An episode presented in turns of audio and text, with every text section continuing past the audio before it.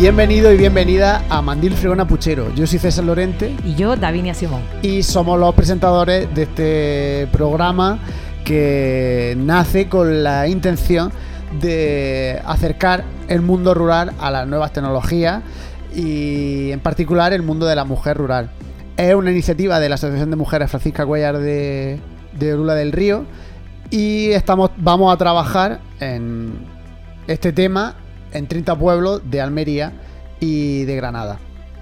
En el programa de hoy nos desplazamos a, Vallarque, que bueno, no sé la gente de, la comarca si, lo conoce, porque es que tiene la peculiaridad de que es un, público que está escondido.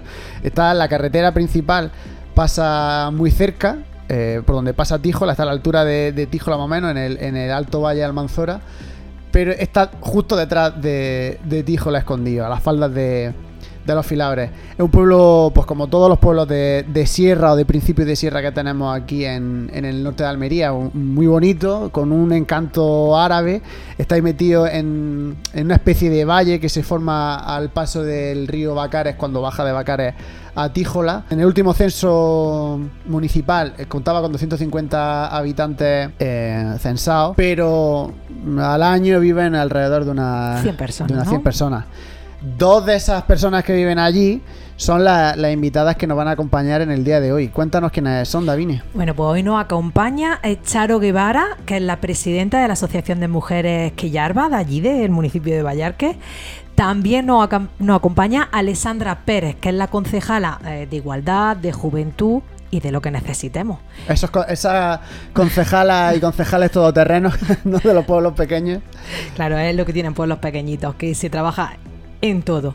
Eh, hoy nuestra temática principal eh, la centraremos en la temática de la importancia que el hombre tiene en el movimiento eh, feminista, en el movimiento asociativo, en, la participación de las actividades que se propongan y que se lleven a cabo en el municipio, esa puesta en valor de las mujeres, de lo que han hecho y otras muchas cosas.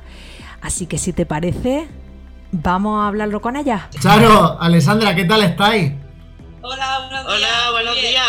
¿Qué tal vosotros? ¿Cómo va la cosa por Que Estamos en la tercera, ahora cuando estamos grabando el programa, estamos en esta tercera ola que está recorriendo el Valle de la Almanzora. ¿Cómo ha llegado, bueno, eh, ¿qué, tal se ha vivido allí? Porque creo que en Vallarque no ha habido ningún caso, ¿no? ¿Puede ser? Pues en la segunda ola hubo un caso y ya no, ya no hemos tenido más. Qué alegría. Sí. Ahora estamos tranquilitos. Ahora mm, llevamos. Bueno, aquí es que se vive genial. Aquí, aquí no tenemos ni bicho. Ahora estamos, nos estamos dando cuenta del valor de los pueblos, ¿verdad? Y de, de estos sitios pequeños que muchas veces eh, dicen, no, es que estamos incomunicados. Pero fíjate que hasta sirve para que el virus no llegue, ¿no? Bueno, que no estáis incomunicados, vaya que estáis, estáis muy bien comunicados. Hay un par de curvas, pero que está, está ahí cerca de, la carretera principal del valle, ¿no? hablando un poco de Vallar, que para quien no conozca este pueblo tan bonito, contadnos un poco de cómo es, cómo soy las gentes de allí. Bueno, pues yo es que soy vallarquina 100% y yo todo lo que pueda decir voy a decir bueno, pero aquí pues la gente es muy agradable, la gente muy, muy eso, muy cercana, somos muy cercanos todos todos siempre estamos unidos y pues, precioso, es precioso. Os invito a que vengáis cuando queráis. es muy bonito, tiene unos paisajes espectaculares, así que merece una visita. Charo, tú que eres eh, adoptada, ¿qué nos puedes decir de Vallarque? Pues, ¿qué te voy a decir? Que llevo seis años aquí y la gente es muy cercana, somos, mm, en realidad somos una piña porque yo no soy, yo no soy nacida aquí, yo soy de Macael. y, yo me encuentro como si fuera mío. Mm, una piña, ¿qué quiero decirte? Todos unidos, todos, cada uno en su casa y Dios la de todos, quiero decirte. Pero a la hora de, juntarnos, de participar, de, mm, somos una piña. Sí. Eso, somos una piña. Eso es verdad que ha dicho Charo a la hora de participar y eso que es verdad que el pueblo tiene eso, ¿sabes? Y cada vez que se hace algo, bien sea de parte del ayuntamiento o de parte de las asociaciones, la gente colabora, la gente está volcada siempre y eso alegra. Y eso está bien porque dice, mira, se pueden hacer cosas, se pueden no sé, y Sí. está muy bien. Contamos, la verdad que a la hora de participar contamos. De hecho, hemos hecho un tripartito. Sí. Sí. El ayuntamiento, eh, la asociación cultural y la asociación de mujeres. Y entonces vamos de la mano, vamos, Sí. pues nos ayudamos mutuamente, nos ayudamos. Clave El ayuntamiento necesita preparar algo, pues echa mano de las asociaciones. Eh, nosotros necesitamos preparar algo, pues echamos mano del ayuntamiento. Quiero decirte que, mm, digo, mira, si al final hacemos un tripartito. Y al final lo que hecho. La cooperación es fundamental. Eh, eh, me estoy acordando que, bueno, tenéis unas fiestas que, eh, que son los moricristianos, ¿no? Tenéis las relaciones, sois uno de los pueblos de la comarca que todavía siguen haciendo eh, eso de, de las relaciones, ¿no? Que son en agosto. Comentadnos un poco en qué consiste, por si hay alguien que no sabe lo que es. Pues yo te digo desde, de- desde mi perspectiva, desde fuera. Pues mm, unas relaciones que llevan haciéndose, mm, yo no sé los años, Mm, yo llevo viniendo aquí 30 años y, y, y llevaban otros 30 haciéndose. Pues son una costumbre que la gente las tiene muy arraigadas, las tiene muy de ellos. Y son lindísimas porque son textos... Claro, pero hay pues, gente que a lo mejor no sabe en qué consiste. Explica- de- explícalo un, un poquillo como lo que es. Sí, pues eh, es una representación de una batalla entre moro y cristiano por, por, el pueblo, por las imágenes de, de la Virgen, de San Antonio. Mm, Los personajes van a caballo, tienen un texto precioso. Y es verdad que la gente de Valladolid, bueno, y la gente de fuera que viene a verlas se va a encantar con ellas, porque son muy bonitas y, y si de verdad escuchas el texto y lo sientes y te pone la piel de gallina. Claro, Sí. porque son... Además que es que lo- la gente que lo, que lo hace, lo hace súper bien. Sí. Sí, sí. Y este año ha sido el primero que no se han hecho desde hace no sé cuántos años, que la gente estaba un poco... Son, Pero bueno, son pillado te- textos rimados como cancionero antiguo, ¿no? Que, que se ha ido pasando de generaciones. Porque además son los papeles hasta se pasan de familia a familia, ¿no? O Sí, sí, son. Que el Sí. abuelo hacía el papel, luego lo hace el, el hijo, que luego lo hará el nieto. Y que son textos que, que eso. Es que eso hay que verlo, porque son unos textos que vamos. Ni Shakespeare. los monólogos que se tiran hablando, ¿eh? También lo de relacionar con los moricristianos, tenemos un libro en el ayuntamiento que creo que está a disposición, ¿no? Para venderlo. Creo que, bueno, es que el ayuntamiento lo estaba regalando, pero ya no sé si. Que sale el diálogo de los moricristianos y, y yo, por cierto, lo tengo, que si no todas las noches, cada noche me lo leo, me leo un trozo. Y es, es que es muy bonito, es verdad, es muy bonito y muy emotivo y sí. Es muy chulo. Y nada, yo quería decir también que las relaciones normalmente las hace gente mayor. Y entonces quiero animar, por favor, a la gente joven del pueblo que no se pierda la tradición, por favor, que sigáis estudiando y que lo vayáis a hacer igual de bien que ellos y que os animéis y que lo hagáis. Bueno, la, normalmente sin COVID, ¿en qué fecha se suele hacer esto, Alessandra? Pues es la- el primer fin de semana de agosto. Son las fiestas aquí en el pueblo y se hace sábado por la tarde, domingo por la mañana y domingo por la tarde. Otra cosa, como hablaba del tripartito, eh, Charo, esa asociación de mujeres, eh, actualmente eres la presidenta. ¿Desde cuándo está esa asociación? Pues mira, esta asociación se, se formó pues sobre el 96, lo que es mm, formarse formal, es decir, con su estatuto y, y todo su... em, pero lleva sobre el 92. Era, mm, la formaron porque había un montón de, entonces, había un montón de gente en la escuela de adultos y, y la chica que, que, que estaba de profesora, que, era de, que es de aquí, Ana, mm, pues entre todas la formaron. Entre todas la- la- las mujeres que iban a esa, a esa escuela de adultos, la formaron. Y desde entonces está funcionando. Desde entonces, desde el 92, desde el 96 más, Legal. Más legal, vaya. Vale, ahora, ahora eh, eh, ¿qué actividades son en las que soléis hacer? ¿Cómo, ¿Cómo funciona esa asociación en ese medio rural? ¿Para qué les sirve a las mujeres de Vallarque? Pues mira, mm, llevamos un año sin poder hacer. Bueno, como mucho. todo el mundo, sí. porque ya mm, yo llevo un año de presidenta y la verdad es que hemos podido hacer poco. Pero bueno, lo que hemos podido hacer, pues mira, mm, eh, intentamos sobre todo convivir.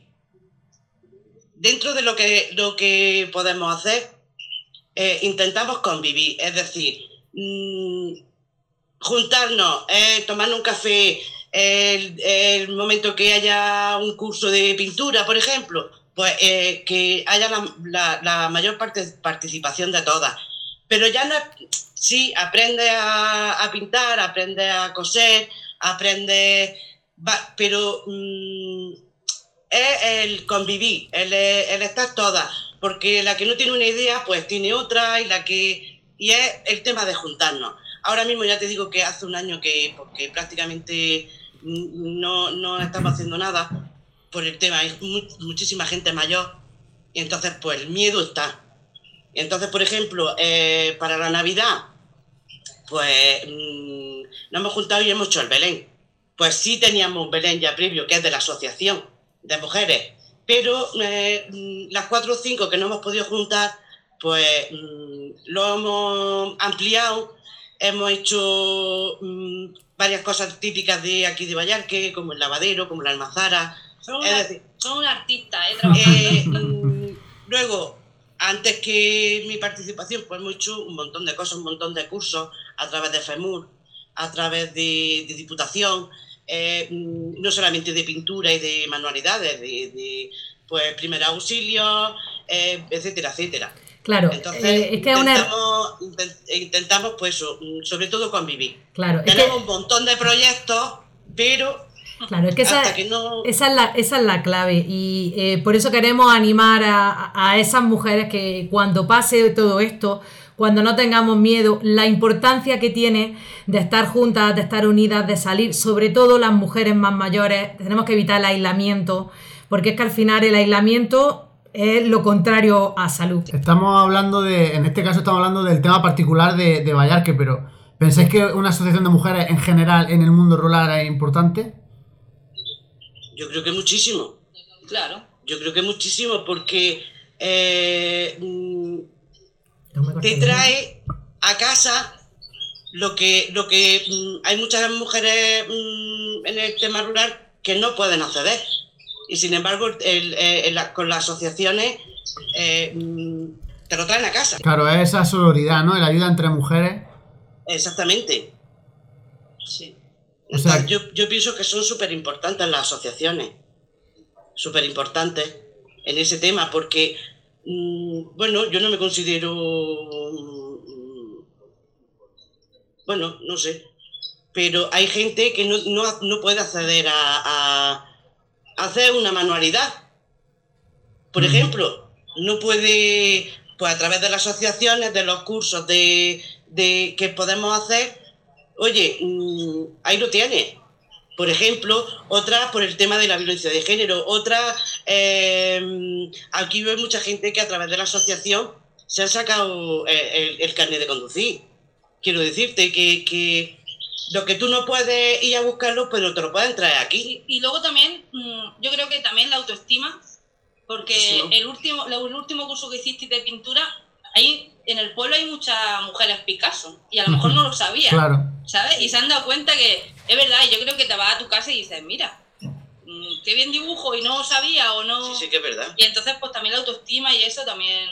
El empoderamiento, el empoderamiento de la mujer, la creencia, la autoestima, la confianza por supuesto. Así es. Así es.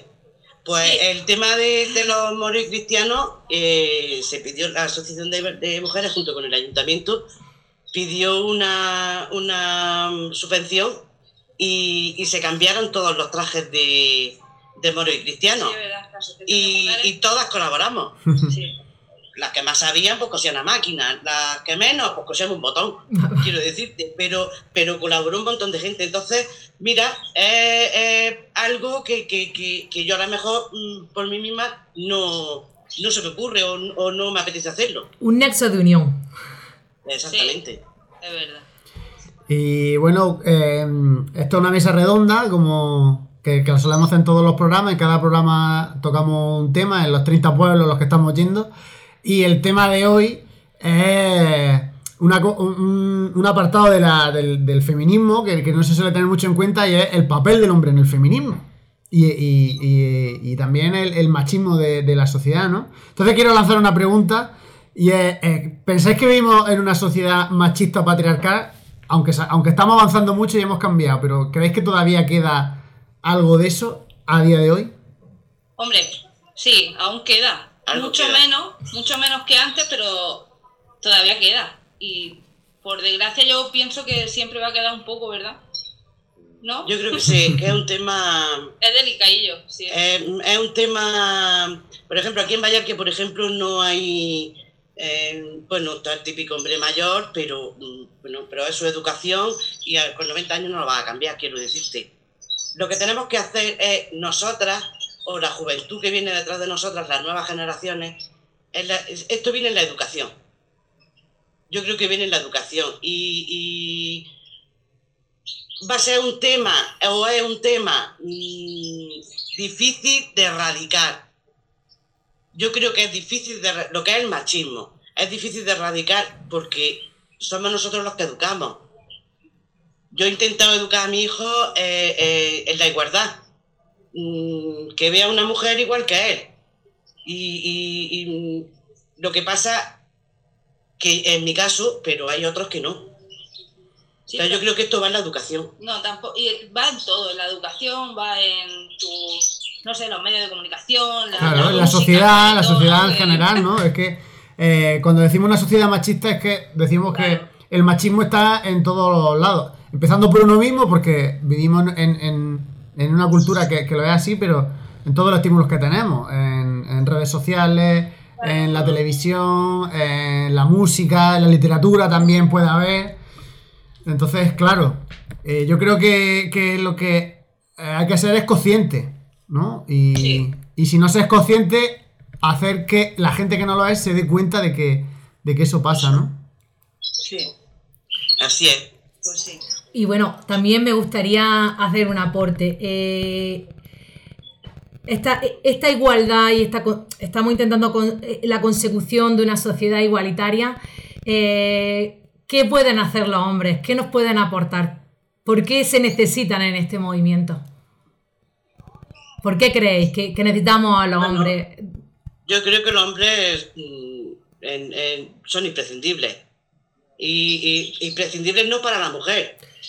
Porque la mujer somos autosuficientes, no necesitamos a nadie para. para pero sí, sí nos aportan también. Es decir, que, que yo, no, yo no necesito a nadie para salir adelante, quiero decirte, que, que yo no necesito un hombre a mi lado. Mm, Para, para, como había antes, que necesitaba. eh, Total dependencia. yo recuerdo que, que, que antes se decía, si tienes niñas, comerás buñuelos, si tienes niños, tendrás jornales. Es decir, que, que la niña era para la casa, para, para... Y sin embargo ahora no. Entonces los hombres aportan sus cosas como las mujeres. Yo Los extremismos no me gustan. A mí los extremismos No, no, me no, gustan. lo que quiero decir, eh, Charo, eh, sí, eh, muy bien, pero me refiero, eh, ¿por qué necesitamos que ellos crean que es necesaria una sociedad igualitaria? Porque que necesitamos que estén con nosotros de la mano para, para poder conseguir esa, e- e- esa igualdad. O sea, Claro, sensibilizarlos. Pues por eso mismo, ¿no? Porque estamos buscando la igualdad y entonces entre nosotros nos vamos a entender, pero siempre que estén ellos, que se den cuenta de que es verdad que valemos lo mismo que ellos y que podemos hacer lo que ellos hacen, ¿no? Pues Ah. si tiene el apoyo de, de ese sector Más fuerza se hace. masculino, pues dices, bueno, pues entonces ya vamos por buen camino, ¿no? Vamos que se están dando cuenta de que, claro que somos igual que vosotros, que, o sea, que tenemos que tener los mismos derechos que los hombres y ya está. y Por supuesto, es que, es, es que es fundamental que, eh, claro, ellos son mm, ot- las- el- es la otra pieza clave y nosotros Claro, somos la si otra no- pieza clave, ya que somos el 50-50. Y entonces, claro, debemos de sensibilizarnos nosotras, debemos de sensibilizarlos, eh, en este caso a los hombres. Y además, es que el feminismo, que es una sociedad igualitaria, mm, siempre, además de ser más justo, eh, va a ser en mejoría. Mira, eh, en estos tiempos, por ejemplo, creo que el feminismo, mira, una de las cosas que ha conseguido es el, el tema de la paternidad. Hace tres años eran 15 días lo que estaba, lo que estaba el padre con, con la criatura que naciera. A día de hoy tenemos 12 semanas. Entonces, ¿por qué? Porque tenemos todos, tanto la madre como el padre, el mismo derecho de disfrutar de, de esos hijos. Claro que sí. Claro, es que cuando hablamos de- de- del feminismo y de la, y de la más que el feminismo, bueno, que el feminismo siempre, porque el feminismo al final es la igualdad real entre todos y todas, es también la erradicación del machismo, porque el machismo también nos no hace daño a los hombres. Davinia siempre dice eh, eh, la de besos y abrazos que hemos perdido el hombre porque se nos ha educado en que tenemos que ser más introspectivos, no podemos mostrar nuestros sentimientos. O sea que el feminismo también ayuda al hombre a, que, a que se liberalice ¿no? y se pueda expresar y eh, no tenga que caer en, esos roles, porque algunas veces también le hemos hablado que mm, también es una responsabilidad eso de que sea el hombre el que tenga que cargar con todo el peso laboral, ¿no? Y eso se educa, a lo mejor, si se educase en que es una igualdad real, en que si hay un matrimonio los dos aporten igual y se repartan, es también una liberación para el hombre el no tener que cargar con, con el peso de tengo que trabajar, me tiene que ir todo bien Igual que es una descarga de peso para la mujer, eh, si es la que se tiene que quedar en la casa, ¿no? Estoy hablando de, los valores antiguos. Claro, es que, por ejemplo, también el, eh, eh, hombre se estipula o se estipulaba que tenía que trabajar 8 horas. O sea, eran 10, 12.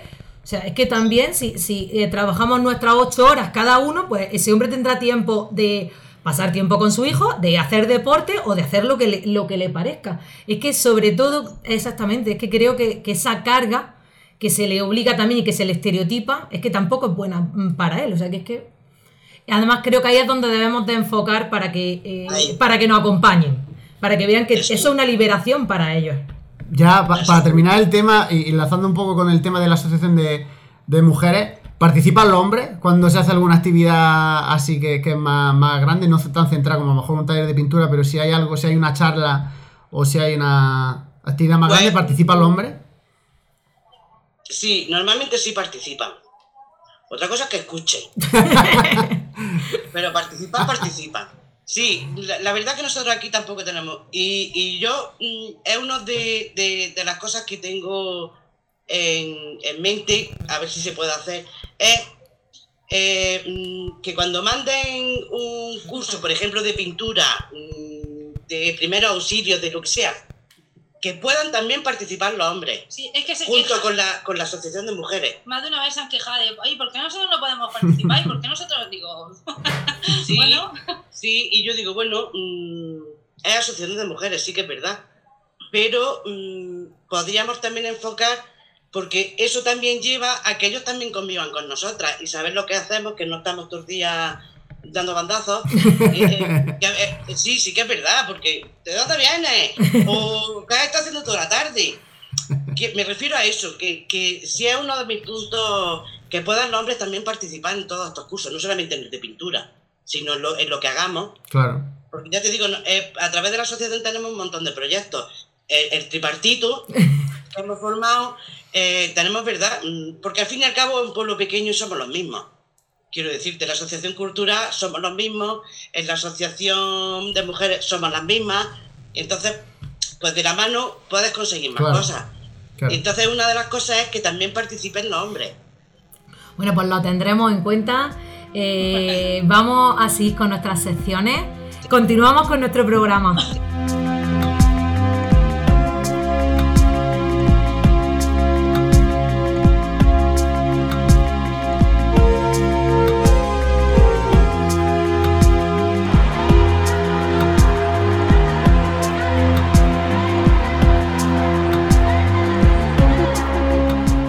Es el momento de Ni una más, la sección de Mandil Fregona Puchero en la que tratamos el tema de la violencia de género con la idea de sensibilizar y también de ayudar a la gente, de los vecinos y vecinas de los pueblos donde vamos, pues que sepan dónde acudir si conocen a alguien que es víctima de violencia machista o son ellas mismas víctimas de, esta violencia. Eh, siempre empezamos esta sección eh, conociendo el perfil de una mujer asesinada a causa de de esta violencia machista y porque creemos que es fundamental humanizar eh, esos números, ¿no? porque parece que al final de año siempre se, tiene el recuento de mujeres asesinadas, pero no es un recuento, son, son personas, son vidas que vividas que, se arrebataron de la noche a la mañana. Y por eso siempre comenzamos conociendo a una de estas mujeres. ¿A quién nos trae hoy, Davinia? César, pues hoy he querido traer a Rocío Martín Céspedes, fue asesinada el 10 de enero del 2003. Fue una de las primeras víctimas eh, que comprendieron mm, y se contabilizaron como víctimas de violencia de género. Recuerda César que se empezaron a contabilizar a partir de, del año 2003. Y bueno, pues, Hemos dicho eh, enero, ¿no? O sea, esta es de las primeras esta chica que entró dentro de estas estadísticas de las que, de las que estamos hablando, ¿no? Correcto. Eh, Rocío Martín Céspedes, una chica de tan solo 34 años, eh, era barcelonesa, o sea, vivía en Barcelona, pero se, eh, se fue a un pequeño pueblo como era Moya en Barcelona. Tenía un hijo de 5 años en ese momento y su marido pues le arrebató la vida. Dicen que esta chica no salía de casa, se relacionaba poco y fue asesinada y, su asesino se suicidó antes de poder ser juzgado. Un perfil que, como hemos visto en otros episodios y seguiremos viendo, de, de asesino que, que acaba con su vida, ¿no? ¿Qué te parece si, si lo comentamos con nuestro invitado hoy? Eh, ¿qué, pensáis de, de que al final mucho de, del resultado que tienen estos asesinatos es el suicidio del, del asesino? Pues yo te voy a dar mi opinión la más sincera del mundo, que se tenía que haber pegado el tiro antes de, de matar a la pareja o a la mujer o a... mm, es mi cobardía, porque al fin y al cabo son cobardes. Yo creo que es cobardía de, de no verse eh, en una cárcel o verse señalado por la familia o por lo que sea. Mm, que se tiene que haber quitado de medio primero, antes de quitar a la mujer. Deberíamos de plantearnos a alguien que llega a, a hacer eso, o sea, ¿cómo puede ser, cómo puede estar mm, alguien tan mal, o sea, quitar la vida a otra persona para quitarte tú luego la vida? O sea, ¿cómo, ¿qué nivel de posesión puedes sentir hacia otra persona? Esto es algo que deberíamos de, de- de Claro. plantearnos. No tiene, no tiene ni pie ni cabeza, porque mm, gente así decimos que están locos, están drogados, Mm, están claro. eh, bebidos o, lo que quieras. Sí, pero no excusa eso. no tiene justificación. No, claro. No, yo No creo tiene, no justificación, entonces no tiene, no tiene ni pie ni cabeza. Mm. Que se quiten ellos primero, mm, antes de matar a tu mujer, que tendrá hijos, y, y- y tírate tú por el balcón si quieres. Mm, pero no hagan más daño. Y luego se suicidan, pero, mm, pero por- porque son encima más cobardes todavía, de no afrontar lo que les viene, Sí. creo yo. Y yo quería decir que, por favor, que si hay algún caso, que si que no estáis solas, que estamos para ayudaros, que nosotros estamos abiertas a todo, que os vamos a echar una mano, que no dudéis en llamar, que no dudéis en pedir ayuda, que cualquier gesto, cualquier cosa, que ahora hay mucha movilización con eso de, los gestos, de que estamos aquí para ayudaros, que no estáis solas. ¿Vosotras qué, herramientas dais desde la asociación y desde el ayuntamiento? Que si una persona es víctima o conoce a alguien, mm, además de acudir, o sea, cuando acuden a vosotras, ¿qué, qué, qué herramientas le podéis dar? Eh, asesoramiento, ir a la policía, contadnos un poco. Sí, bueno, pues nosotros mm, eh, estamos pa- para eso, ¿no? Para ayudar. Entonces, pues lo que haga falta. Que todo lo que haga falta, mm, eh, estamos dispuestos a hacerlo y estamos dispuestos a ayudarla y Hablamos de Vallarque. Sí, sí. Mm, Gracias a Dios no tenemos ningún caso. Tenemos un caso, pero eh, ya se vino una chica aquí con el, este, no vaya, que no, no lo hemos vivido. No hemos vivido el, el- el- el que tengamos que llamar o, o- y demás, pero sí que es verdad que aquí la máxima autoridad que tenemos es el ayuntamiento. No tenemos Guardia Civil, no tenemos, bueno, tenemos la Guardia Civil que tenemos en, el- en Tíjola, pero vaya, eh, que se puede acudir al ayuntamiento porque el Sí. ayuntamiento eh, te va a ayudar en todo. sí, sí, en todo lo que podamos y en todo lo que esté en nuestra mano, mm, estamos dispuestos a hacerlo. Por Todo. supuesto, eh, eh, que estéis plenamente sensibilizados y, y- y la vaya a acompañar en ese proceso, ¿no? Que esa Sí, persona se sienta que, que va a estar apopada y, y- y ayudada. Y sobre todo, el, eh, muy importante siempre recordar el tema del, de la, del anonimato, que, que, que pueden contar con vosotros, con vosotras y que no se va a saber nada y que... No, no, no, no. Eso es muy importante, el anonimato es muy importante para estos tipos de casos. Además, el Centro de la Mujer de Cantoria funciona genial. Y, y- y- y ahí están para, para mm, te ayuda lo más grande. Y, y- y es súper importante. Súper importante. Yo antes he dicho que, que no están solas, ¿no? Que las mujeres que sufran violencia, que sepan que no están solas, pero también hay que concienciar un poco a que si tu vecina escucha algo, cualquier cosa que también es muy importante, porque a lo mejor tú no tienes el valor para, para pedir ayuda o no te sientes capacitada o lo peor de todo que crees que te lo mereces, que eso es lo peor que hay en este mundo, que por favor que no nos callemos, que lo digamos y, Sí. y que se pone en medio y se pueden salvar muchas vidas. si es tu vecina porque- sí. o, o que se llame, que no se tenga miedo. De todas maneras, el teléfono no sale en, en el 016, no sale. Eh, la factura, no, no, te, no te viene la factura. Entonces, que no se tenga miedo, que, que, que, que se denuncie, Vale, pues, que se denuncie, que se. Es, Y aquí a ver si se erradicara esto de. de- de- Charo ha dicho que, ah, bueno, porque tenemos un caso, ¿no? De una muchacha y, y me acuerdo de que estaba en una fiesta, ¿te acuerdas, Charo? Estaba en una fiesta y ella dijo, "Mm, creo que ha venido, no sé qué, ¿no? Y ya era como todo el mundo en alerta, sí. hombres, mujeres, todo el mundo, Todo el que te llevo a tu casa, venga, vamos. ¿Sabes? Sí, es como que se hizo guardia aquella noche, ¿no? Mm, Para que... Y no sé, eso es lo importante, que estemos unidos, que no tengamos miedo, que por favor, que, que, que se puede salir adelante, que se pida ayuda. Pues nos quedamos Vale. con, con esta idea que, que- que la gente de, de Vallarque eh, eso sepa que no está sola y que, que No, vosotras vais a hacer todo lo que esté en vuestra mano para que, para que eso pues, pues pare. Continuamos con el programa. Vamos a, después de este bachecillo que tenemos todos los programas, porque el tema de la violencia de género es un tema delicado, pero porque es una gravedad existente y que aunque no nos gusta hablar, eh, precisamente por eso, porque nos gusta, tenemos que, que hablar y hacer eh, mucho hincapié en que esto existe y que, y que hay que acabar con ello. Pues después de este bachecillo, como digo, vamos a, esa sección que tanto nos gusta, que es la de recordar a las mujeres importantes en la historia y también en nuestra vida.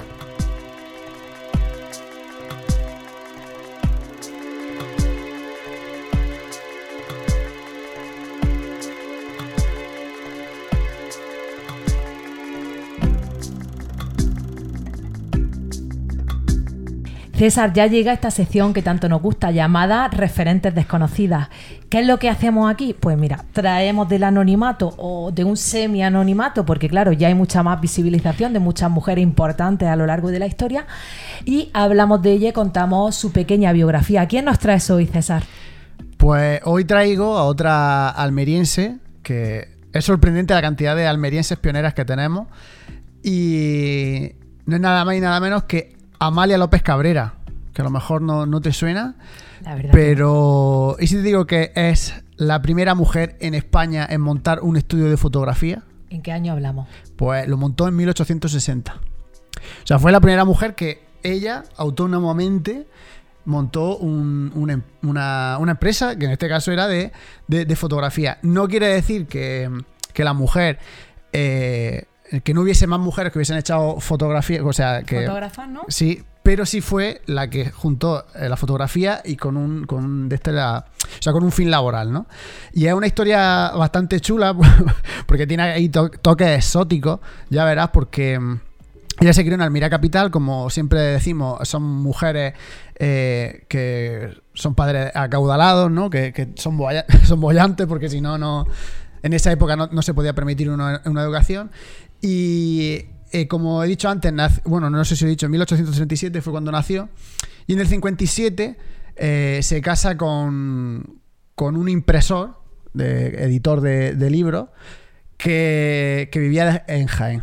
Entonces ella se muda de Almería a Jaén y allí parece ser que llega un conde de, Francia, eh, el conde de Lipa, que decían cuando llegó que traía un nuevo arte desconocido. Ta- Estamos hablando, o sea, hoy tenemos el móvil y nos echamos una foto y, y- y somos conscientes de, bueno, vivimos rodeados de fotografías, ¿no? Pero estamos hablando del año 1857, la fotografía se inventó en el 1820 y era una cosa Pionera, pionera. era una cosa de- que solamente se veía en el circo, la, la fotografía o los reyes. Entonces llegó este conde eh, que decían que traía lo de la fotografía y ella, con, como era tan inquieta, pues fue su, su aprendiz. Y tres años después montó el, primer estudio de fotografía de España. Y em, eh, te voy a leer, porque siempre me gusta leer las cosas de la época, porque retratan mucho eh, pues cómo era el momento. Fíjate cómo se vendía ella. Amalia L. de López. O sea, esto es como aparecía ella pa- para publicitarse, ¿no? Amalia L. de López. Retratos, grupos, vistas en todos los tamaños no se entregan si no satisfacen a los clientes. Hay una colección de fotografías en tarjeta compuesta de cuadros de Murillo y Rafael, vistas de la Catedral de Jaén, reproducciones de imágenes veneradas y retratos de personajes distinguidos.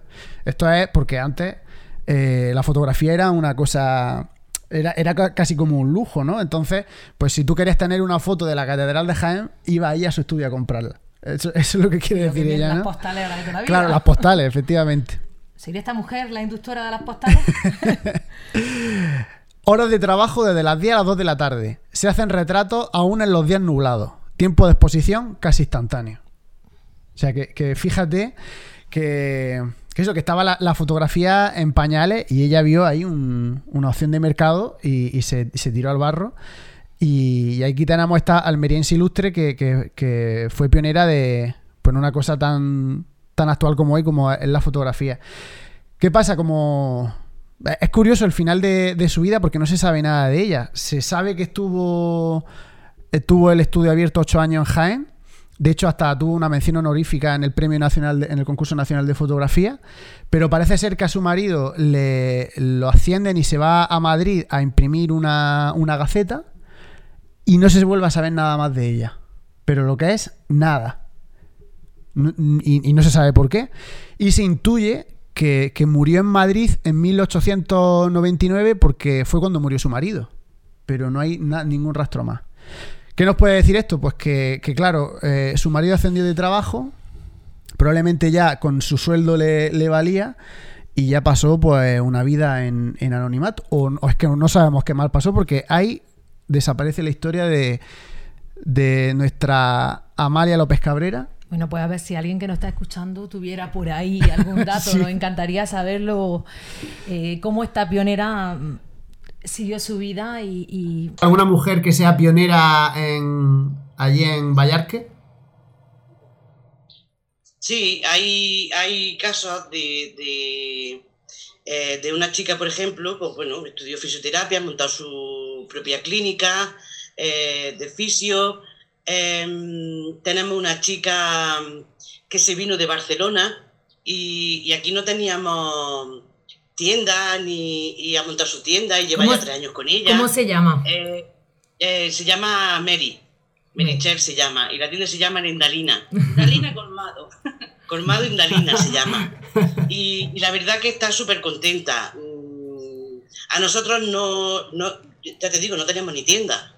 Y no ha hecho un favor, porque no tienes que, sobre todo para la gente mayor, Claro. porque uno tiene la facilidad de ir a otro sitio, pero para la gente mayor, pues tienen la facilidad de ir a la tienda a comp- a comprar el pan.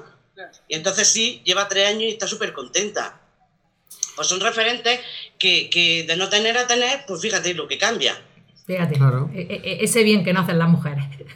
Sí, es verdad, es verdad, es que es, que es así. Alessandra, Y- ay, perdona. Sí, yo, mm, bueno, yo de antes de, quiero decir que aquí hay, hay muchas mujeres trabajadoras y yo me acuerdo de cuando era chica que había un bar y, y, hombre, el marido trabajaba, ¿no? Pero yo siempre, siempre me acuerdo de ir a comprar bar porque siempre por lo que pasaba, ¿no? Los bares que vendían queso, vendían... Y yo me acuerdo siempre de ver a la mujer trabajando con sus dos niños, siempre... Y entonces, pues, es muy importante, ¿no? Que... Isabel, Sí, Isabel, Isabel la del bar. Claro, es que muchas, muchas veces la, la Sí. figura esta de, de las mujeres que están en los bares eh, no, es el bar de fulanito, el bar de Manolito, el bar de no sé quién, pero ¿quién está en la cocina? ¿Quién, está, Sí, pro- sí, quién, sí. quién es la que se encarga de estar ahí? Ella lo hacía todo. Claro. ella lo hacía No, en este todo, caso- todo muy trabajadora, con dos niños, un bar, además de hecho el bar, el bar de Emilio. El bar de Y, Emilio. y lo llevaba él. Claro. Trabajaba él, sí, claro que trabajaba él, pero lo llevaba ella. Porque la que estaba en la cocina era ella, la que llevaba a su casa era ella. En fin, muy, muy, muy trabajadora. Sí. Muy trabajadora. Así que sí, que tenemos muchas mujeres Tenemos, sí, que son un, un claro. ejemplos. Sí. Sí, Sí. y la que- gente aquí, pues mucho campo, el campo, eh, los animales, eh, todo lo llevaban para adelante, todo, todo lo llevaban para adelante. Más luego sus casas y, y- y en este caso el bar. Sí. Era el único bar que había y estaba, pues, mm, 14 horas abierto. Madre mía, qué trabajo más duro los bares. Además hay mucha gente que tiene, eh, por el tema del campo, aquí siempre se ha vivido del campo, del campo, de, de tener animales y, y, y la, de un- hay muchas generaciones que tienen sus carreras, de hecho mm, eh, eh, hay muy poca gente sin estudios. Eso nos decía Emilia de Urraca, la alcaldesa de Urraca, nos decía, es que nos veníamos los veranos al campo y ya sabíamos lo que nos tocaba, así que ya estudiábamos. Así es, sí, sí que es verdad. Sí, sí que es Claro, es verdad. que eh, esas generaciones lo que como sabían lo sufrido, ¿no? Es la tradición siempre de, eh, de como se sabía lo, lo sufrido que era el campo, siempre lo que se quería para los niños era, yo para mi hijo no quiero que estén aquí penando, o sea que vamos a darle todo lo posible para que se vayan a estudiar Claro, y saquen un claro, provecho. mucho sacrificio. Sí. Y esas familias, no esas, esas mujeres que además de criar, pues para tener un dinero para mandar a esos niños o esas niñas a que estudiasen fuera, pues trabajaban, llevaban la casa para adelante y a muchas veces tenían que aguantar al marido, como decía Davinia, para esos maridos que no son capaces de levantarse a, a- a por un vaso de agua aunque le están dando una lipotimia. Sí que es verdad. Pues Charo, Alessandra, un placer este, este ratico que hemos echado. Esperemos que la gente de vuestros vecinos y vecinas de Vallarque pues hayan, pues hayan acordado de estas personas que hemos hablado, que hayan visto que, que hay herramientas si, en el caso de que haya tema de violencia de género y para la gente que no está viendo en casa, que no conoce Vallarque, pues que, que vayan a, a verlo, cuando se pueda que vayan a las relaciones. Más esto. Mientras no. Mientras que no vaya nadie. No. Mientras el bicho no se vaya, mm, la verdad que estamos súper a gusto. No hay bicho, que no hay, que no tenemos y preferimos estar así también. Ya, Es el, que date cuenta que hay mucha gente mayor y. Claro. y- el año que viene, lo invitamos para el año que, lo invitamos para el año que viene. Sí, sí, sí. Que se acerquen cristiano, acordaros. y que también vayan a, que vayan a hacer allí sendero por, por el río Bacares, que se acerquen a la, al- a la cueva de la Paloma, que está chulísimo aquel Sí, sitio. favor. Y ya pues aprovechen y, y echen una visita por, por el pueblo. Vale, pueden comprar lo de la Mary. Que por Claro, cierto, ahí, ahí, ahí. que por cierto, yo fui bautizado allí en Vallarque. Fíjate tú qué no cosa. o sea que, mi que yo tengo que estar ahí en la partida bautismal. Un día me tengo que acercar a, a- a buscarlo. Vale. Este no para de sorprenderme. Aquí Muchi- te esperamos. Al final de esa internacional. No, no, que lo sepa. Muchísimas gracias chicas y esperamos vernos muy vosotros. pronto por, por las calles de vuestro pueblo. Muy bien. Un saludo. Nos vemos, adiós. Gracias. Adiós. Hasta aquí esta visita virtual por Vallarque. ¿Qué, qué te ha parecido, Davinia? Bueno, me ha encantado lo del tripartito ya. ha sido genial. Sí. Vemos que es la clave, es la clave ah, y en el mismo, eh, en el mismo barco. Claro, todo, pues todo, eh, comunidades tan pequeñas, ¿no? Pues eh, todo ir a favor. Eh, el gobierno, o sea, el ayuntamiento y las asociaciones culturales, pues arrimar el hombro. Me está encantando esta, mm, o sea, poder ir a cada pueblo, aunque sea de esta manera, pero así es como se aprende, ¿no? Eh, porque a lo mejor nosotros vivimos muy ensimismados en, en nuestra- las dinámicas que tenemos cada uno en nuestro municipio, pero viendo cómo funcionan en otros lugares, pues también se puede aprender. Eh, ejemplo de esto es, es como, pues bueno, pues dado su circunstancia de que, pues, es un pueblo pequeño que viven 150, alrededor de 100 personas, 150 personas al año, pues si no se arrima el hombro, eh, pues no. Pues al final eh, puede estar abocado a, a- a lo que no queremos nadie, ¿no? Que es la despoblación de todos estos pueblos tan, tan bonitos. Terminamos diciendo que la unión hace la fuerza. Eh, como siempre digo, eh, no sabemos cómo habéis llegado a ver este, eh, este episodio de hoy. Eh, somos Mandil Fregona Puchero, un programa de que nace de la Asociación de Mujeres Francisca Cuellar Duro del Río. Y estamos en YouTube, estamos en Facebook, estamos en, en podcast. Eh, si queréis saber de qué va este, este programa o queréis ver más episodios, porque nos estamos moviendo por todos los pueblos de la comarca del Valle de la Almanzora y de los Vélez, pues buscar en Facebook y en YouTube Mandil Fregona Puchero, ahí tenéis todos los episodios. Y también en Spotify y en Ivos nos podéis escuchar en, formato podcast. Por si vais en el coche, salís a correr por estas sierras tan maravillosas que tenemos, o, no sé, nos podéis escuchar donde y cuando queráis. Así que muchas gracias por estar ahí y nos vemos en el próximo episodio.